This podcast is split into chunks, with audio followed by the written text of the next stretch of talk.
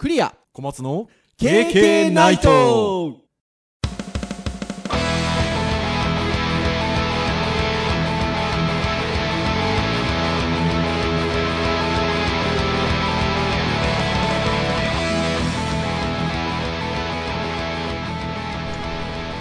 はい、始まりました。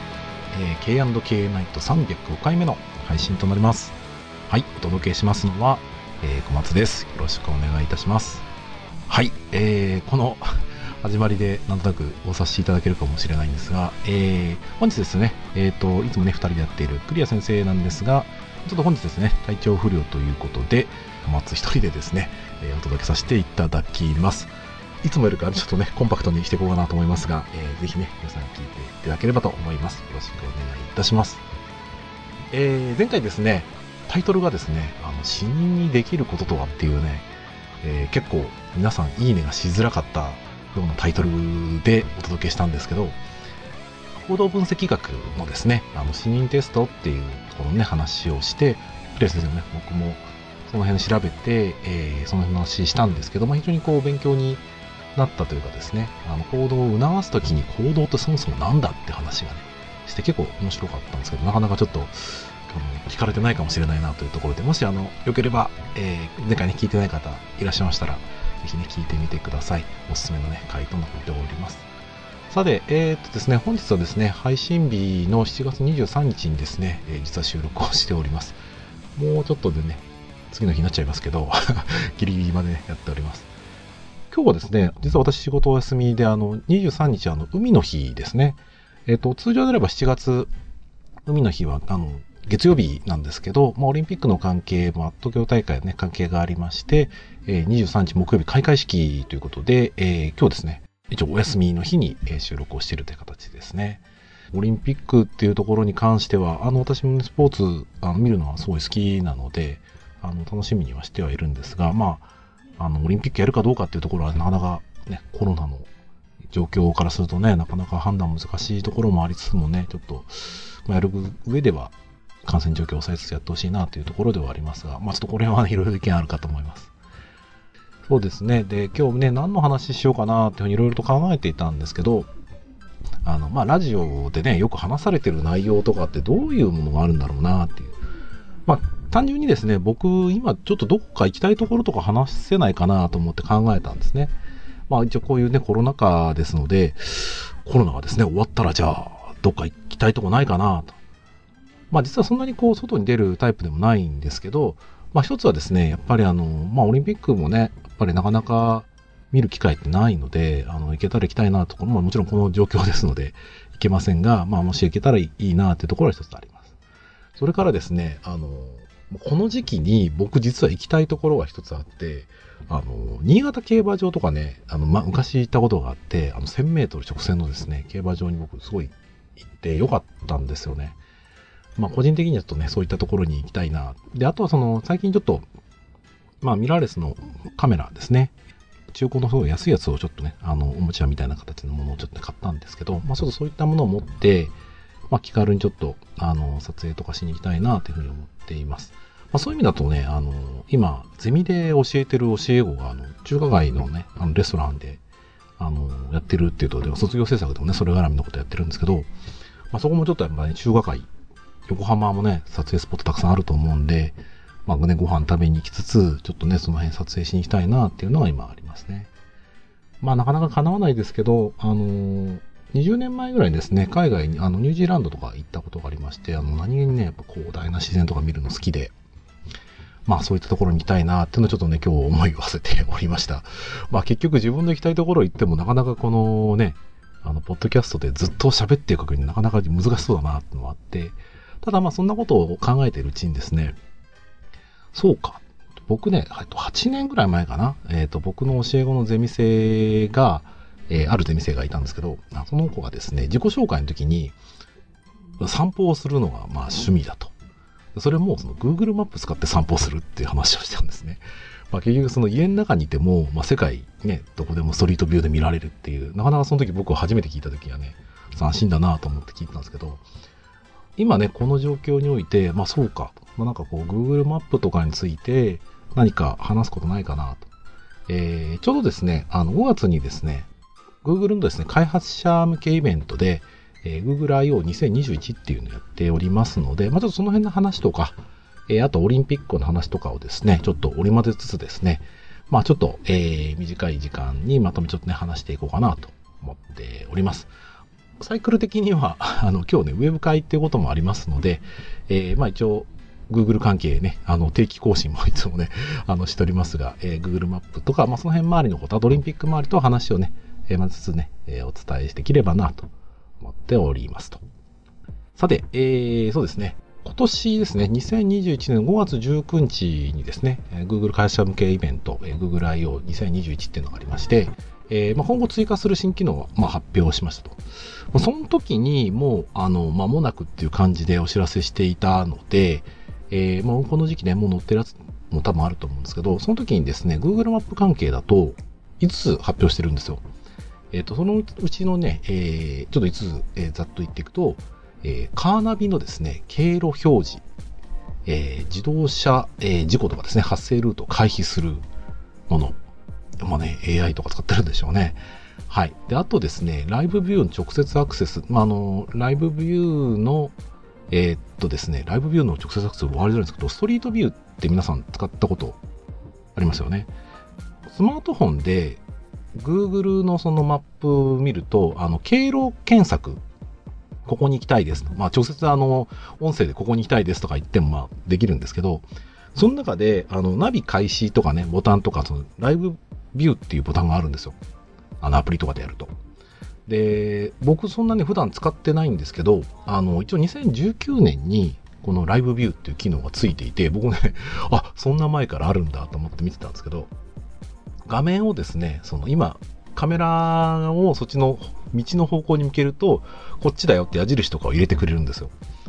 だから、地図とか見るのが不得意な人でも、まあ今いる場所と、そのどこに向いてっていうところで、で今ね、AI とかはやっぱり活用結構してるっぽくて、その今見えている、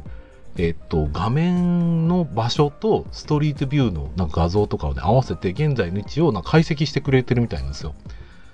ちょっとね、それ今度試してみようかなと思うんですけど、あの、皆さんもですね、ちょっと Google のこのマップのですね、ライブビューとかちょっとね、使ってみようかな。ちょっとそれ、経路やってみようかなと思う方いたら、ぜひね、やってみてください。ちょっとね、面白いと思います。でね、さっきちょっと遊びでやってみたんですけど、あの、今夜なんですけど、収録してるのが。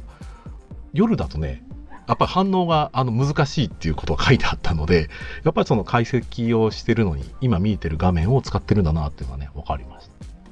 えー、その他と3つがですね、ストリートレベル詳細表示の、えー、対応都市拡大。これちょっと後で記事がありますんで紹介します。えー、あと、まあ、ストリートレベルですけど、狭い範囲、屋内と。はい。あと、混雑エリアの確認とか、えー、あとは時間に応じた適切スポットの表示みたいなものが一応発表されておりますと。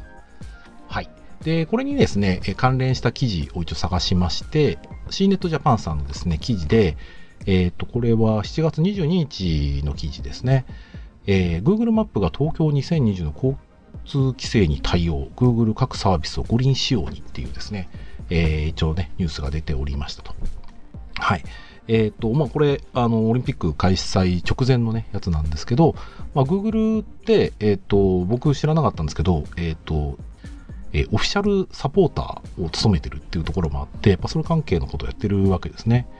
で、えっ、と、会場周辺のですね、交通規制に対応したりとかですね、道路混雑状況とか、まあ、通行止めになってるところとかも表示してくれるような感じですよね。ね、首都高とかもね、今、昼間1000円増しですからね、相当、あの、空いてるみたいですかね。ただその代わり下が激混みで、移動大丈夫かなっていうね、ちょっと心配もありますけどね。はい。えー、まあ、Google さんやっぱりこういったところは、まあ、リアルタイムですね、混雑状況とかを測るようなことをね、してるようですね。あとこの辺の記事に関連するとこ、ちょっとオリンピックとは少し違うんですけど、あの、これもまたちょっと別の、えー、サイトに載っていた話でですね、はい。えーと、こちらはですね、Google Japan さんのブログに書いてあったんですけど、えー、Google マップで東京駅や渋谷駅など JR 東日本の主要駅や商業施設での屋内ナビゲーションをより便利にっていうんですね。これがあの、今月7月の5日にですね、ちょっと載ってた話なんですけど、あの、普通にですね、ストリートビューってすごい便利じゃないですか。で、一応ですね、それが、まあ、屋内でも、あの、もちろん、使えるようなところってあるじゃないですか。あの、ストリートビューはね。で、ただ、その経路検索みたいなところって、あの当然、その、屋内やつには対応してなかったわけですよね。で、それが一応ナビゲーションに対応すると。で、具体的に言うとですね、あの、皆さん、あの、東京駅ってご存知ですか？ね。あの、ナイツの漫才じゃないですけど、あの、東京駅はもちろんご存知だと思うんですけど、あの、非常に複雑、複雑でもないのかな。新宿とか渋谷に比べたら複雑じゃないかもしれないんですけど、まあ、非常にちょっとこう、わかりにくいと。えっ、ー、と、これもですね、どれくらいか6年ぐらい前の卒業生でですね、僕のゼミで、あの東京駅がやっぱ複雑で分かりにくいっていうところで、それをなんかこう分かるような卒業制作作りたいっていうので、いろいろあの取材してた学生がいました。まあ、結果的になかなか難しいなっていうところで、なかなか望むところまでいかなかったんですけど、まあ、それがですね、Google さんの力でも今こうできるようになったんだなと。だから東京駅の構内でこういうその屋内ナビゲーションができるっていうところですね。ちょっとね、この時期なんでね、あんまり外出れないんですけど、まあ、ちょっと東京駅とか行く機会とかあったら、ちょっとやってみるといいかもしれないですね。まあ、なかなかね、人が歩いてるところで、こう、カメラを向けてね、歩くってなかなかだと思うんですけど、えー、ただなんかそのナビゲーション的なところを、こう、やりながらってちょっと面白いと思うんですよね。で、これのですね、記事のところに書いてあったんですけど、えっ、と、インドアライブビューが使える駅の一例としてですね、えー、一応載られてされてるんですけど、えー、JR 東日本ですと、え東京駅、新宿、渋谷、品川、上野、池袋、えー、新橋、秋葉原、高田馬場、五反田、恵比寿、日暮里、中野、北千住、立川、大宮、浦和。はい。これもですね、あの、順次、あの、拡大予定とかなってますと。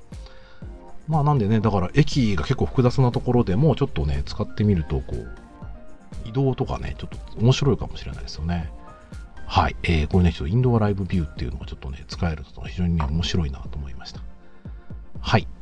まあ、ちょっと今ね、マップの方の話をしたんですが、まあ、ちょっとこういったところも含めて、えー、っとですね、インプレスウォッチさんのですね、サイトでですね、あの家で見る東京オリンピックを Google でチェックするにはっていう記事がありました。はい。まあ、先ほど言ったようにですね、あの、Google さん、実はあの、ね、この東京2020大会、オフィシャルサポーターね、えー、しているわけなんですけど、えっ、と、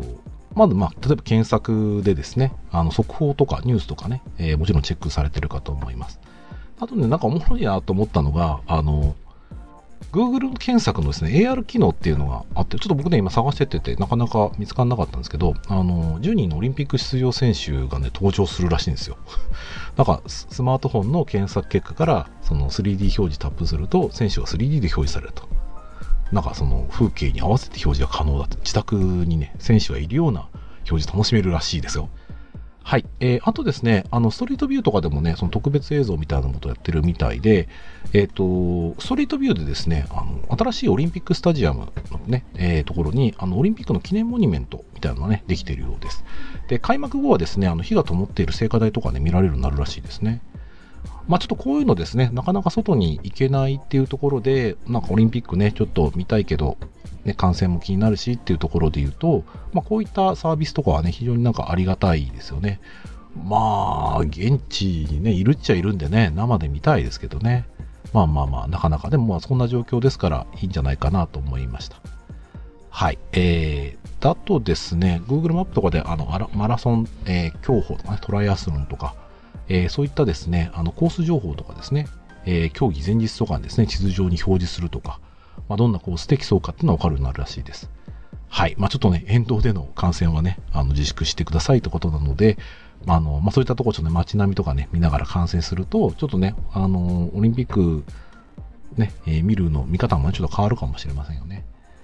はい。えー、まあ、その他ですね、先ほどもちょっと話しましたが、まあ、あの、ルートの混雑状況とか、え、そういったものをリアルタイムで、え、表示されたりとか、まあ、あとは単純にですね、音声とかでですね、あの、試合結果とかね、教えてとかっていうこととかもね、あの、使ってもらうといいんじゃないかなと思いました。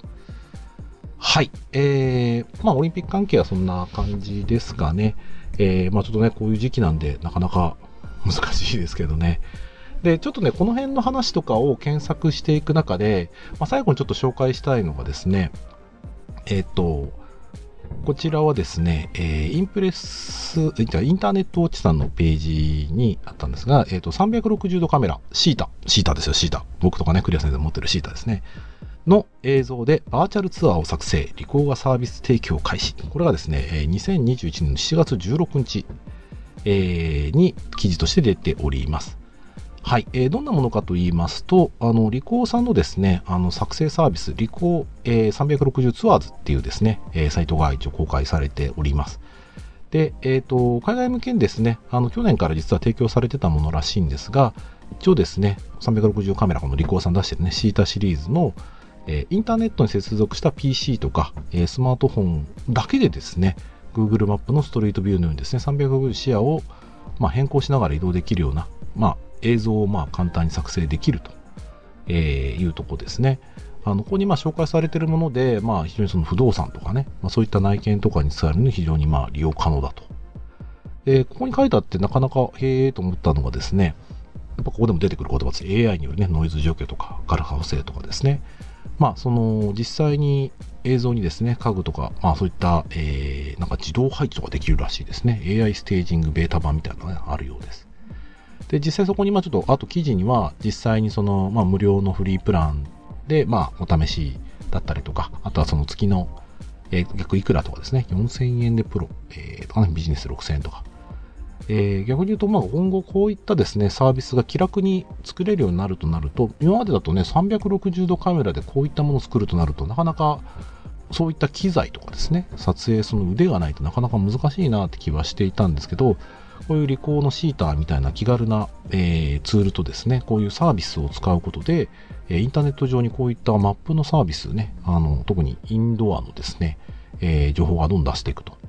まあ学校とかはね、セキュリティの関係上なかなかあの気軽に作りづらいは作りづらいんですけど、えー、ただ今後ですね、こういったインターネット上での今までね、Google マップは、まあ、道とかでありましたけど、それ以外のところでもたくさん使えるようなページがね、出てくるんじゃないかなっていうふうなのが、えー、感じられました。ね、そのうちね、5G のね、回線とかで、これがリアルタイムで 5G のカメラとかでね、会場とか見られたら非常にいいですよね。まあちょっとさすがに今回のね、オリンピックでは難しいかもしれないですけど、まあ将来的なね、えー、ところではそういったところがもしかしたら体験できるのかもしれないですね。はい。ということで、まあ、今日はね、あの、もう僕一人ですので、あの、非常にちょっと短いですが、このくらいにしようかな。まあ、本当にもうニュースをちょっとお届けみたいなね。僕一人だとやっぱりね、30分なかなか 喋って持たない部分もあるんでね。はい。えー、まあ、クレア先生ね、容体についてあの、なんかこう、ものすごい深刻な話とかではなくてですね、ちょっと非常にちょっと体調が、今日はちょっと辛いと。えー、いうところでしたので、無理すればできるぐらいだったんですけど、まあ、あの、あんまじゃ無理はしない方がいいなっていうところもあって、今日はね、一人でやらせてもらいました。